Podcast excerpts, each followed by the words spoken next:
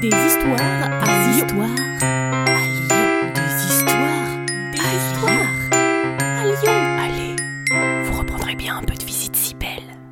Saison de Noël.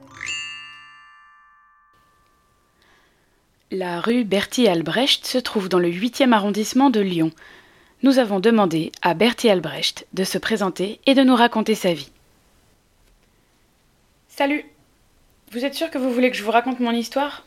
Non mais c'est Noël dans trois jours, je vais plomber l'ambiance, hein Vous êtes sûr? Bon. Moi au départ, j'étais infirmière.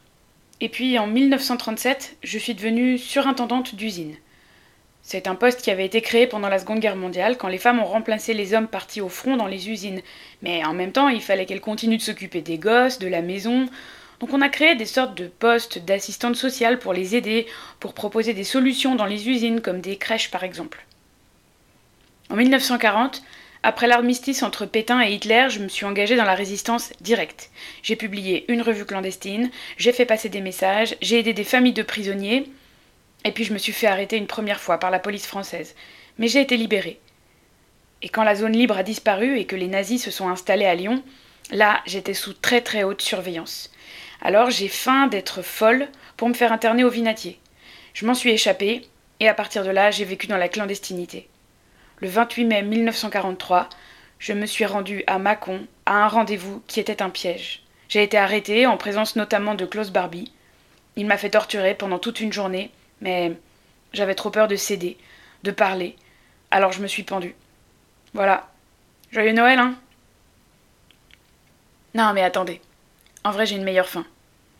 À Lyon, très récemment, il y avait une rue Alexis Carrel. C'est un grand chirurgien qui a obtenu un prix Nobel pour tous ses travaux, un type très très reconnu dans la profession. Le problème, c'est que Alexis Carrel, il a aussi passé toute l'occupation à copiner avec le maréchal Pétain et à écrire des bouquins pour expliquer comment laisser les personnes handicapées mourir de faim, par exemple, histoire qu'elles disparaissent de la surface de la Terre et qu'elles arrêtent de nous encombrer. Voyez le genre? On appelle ça l'eugénisme. Eh bien, depuis 2006, la rue Alexis Carrel dans le 8e arrondissement a été rebaptisée rue Bertie Albrecht. Et presque partout en France où on le commémorait, son nom a été remplacé par des résistants et des résistantes, des militants et des militantes pour la paix. Alors je vous dis, joyeux Noël, pour de vrai cette fois. Vous reprendrez bien un peu de visite si belle. Salut à vous. Ce podcast d'histoire, de légendes et de gognandises lyonnaises vous est proposé par les visites si belles, visites théâtralisées et comptées à Lyon.